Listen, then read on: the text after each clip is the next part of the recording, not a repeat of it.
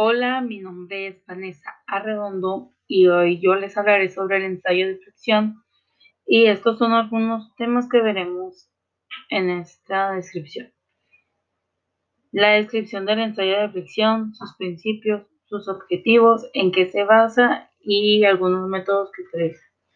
El ensayo de fricción se realiza en la máquina universal de ensayos, también empleada en otras pruebas como las de tracción, compresión y fricción. El ensayo de fricción se basa en la aplicación de una fuerza al centro de una barra, soportado en cada extremo para determinar la resistencia del material hacia una carga estática o aplicada lentamente.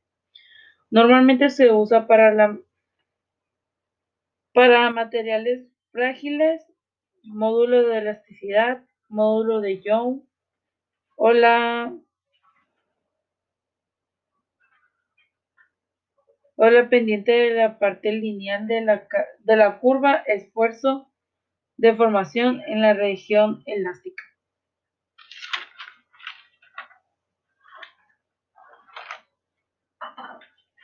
Los objetivos del ensayo de fricción son principalmente dos. Determinar una carga desplazamiento del prototipo, determinar la distribución de deformación y de tensión en la tela al estar solicitado el elemento a fricción. El principio de dos objetivos es más sencillo de conseguir, ya que simplemente se basa en someter a uno de los prototipos realizados a un ensayo de fricción y medir la flecha. El segundo de los objetivos es más complicado, ya que para determinar el campo de deformaciones se han de poner bandas extensométricas en la tela. El ensayo de fricción permite determinar la energía absorbida por un determinado material en el instante del impacto mediante la utilización de probetas de dimensiones normalizadas con entallas en web. Método para determinar el comportamiento de los materiales sometidos a la carga de la viga simple. Con algunos materiales también se denomina ensayo de la viga transversal. La probeta está soportada por dos cuchillas como viga simple y la carga se aplica en su punto medio. El esfuerzo máximo de la fibra y la deformación máxima se calcula en incrementos de carga.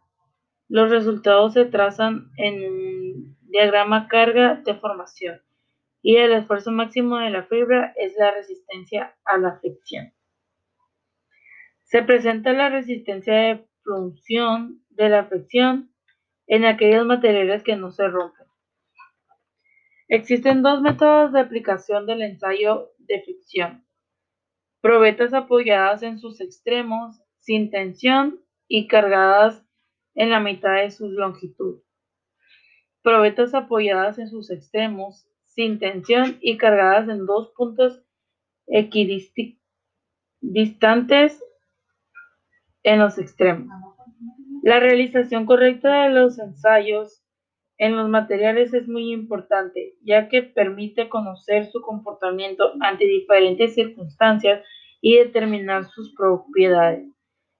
Estas son algunas de las normas de los ensayos de fricción. En ISO 178 plásticos, determinación de las propiedades de fricción. En ISO 14125, Compuesto plástico reforzados con fibra, determinación de las propiedades de fricción. De mi parte eso sería todo. Gracias por tomarse el tiempo, prestar atención.